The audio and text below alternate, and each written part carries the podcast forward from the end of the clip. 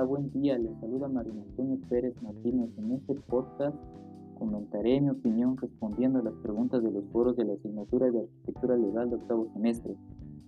¿Cuáles son las dependencias vigentes en las que se lleva a cabo la tramitación de la obra? Las secretarías que se, que se tramitan son la Secretaría de Desarrollo Urbano y Obras Públicas.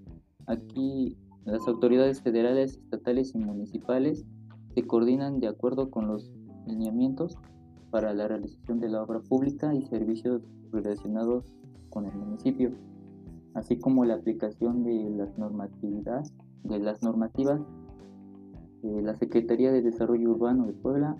En esta dependencia se tramitan licencias de construcción y licencias de uso de suelo.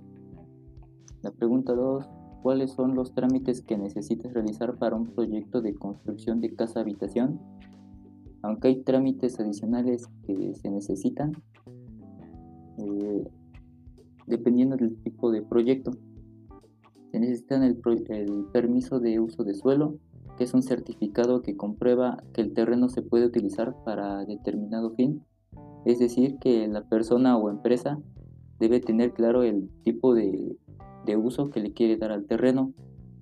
Escritura de propiedad de terreno, dictamen de factibilidad de agua potable y alcantarillado, el proyecto arquitectónico completo, impreso en formato 90 x 60, el alineamiento y número oficial. Este trámite corrobora el trazo del terreno y sus límites con la vía pública, así como la identificación numérica del predio con relación a, a, la nomenclatura de la calle o avenida y la licencia de construcción.